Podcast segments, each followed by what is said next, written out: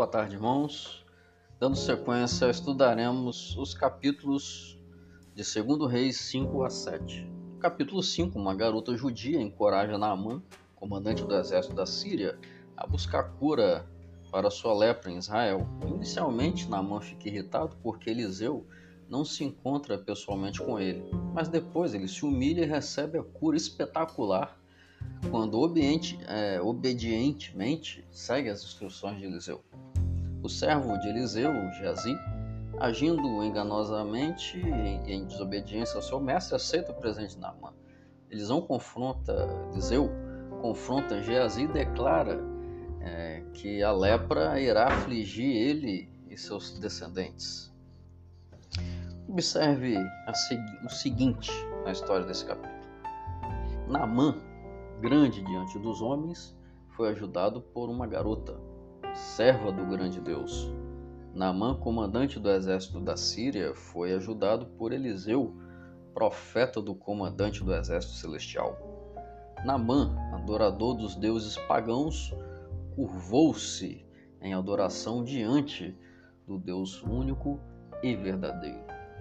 Amigos, ao testemunhar o poder de Deus, o coração sincero se curva e entrega né, gratidão. Faça isso hoje. Demonstre sua entrega sua gratidão a Deus e que se Deus e que esse Deus amoroso, poderoso, cuide de você. Aqui no capítulo 6, Deus revela a Eliseu o plano dos sírios que estão em guerra contra Israel. Quando os soldados sírios tentam capturá-lo, Eliseu não tem medo e ora para que os olhos do seu próprio servo estejam abertos para ver o exército de Deus que os cerca e os protege. Os soldados são temporariamente cegos e Eliseu os trata com gentileza antes de liberá-los para voltar para casa. Mais tarde, os sírios sitiam Samaria e o rei de Israel culpa Eliseu pela fome severa. Esse capítulo nos apresenta pelo menos dois aspectos importantes sobre Deus e um sobre os seres humanos. Deus não quer apenas resolver grandes dificuldades, mas também nossos dilemas do dia a dia, nos versos 1 a 7. Diante da tragédia iminente, Deus é capaz de é, agir é, sobrenaturalmente, livrando-nos da morte, né? E nos versos 8 ao 23. E quando o ser humano se distancia de Deus, é capaz dos mais terríveis comportamentos. Lá nos versos 24 a 30. A lição, meus amigos, é muito clara mesmo sendo majestoso e excelso, Deus é admiravelmente próximo, sensível e capaz de compreender e suprir as nossas carências. É esse Deus que quer cuidar de você. Que o nosso Pai Celestial abençoe você.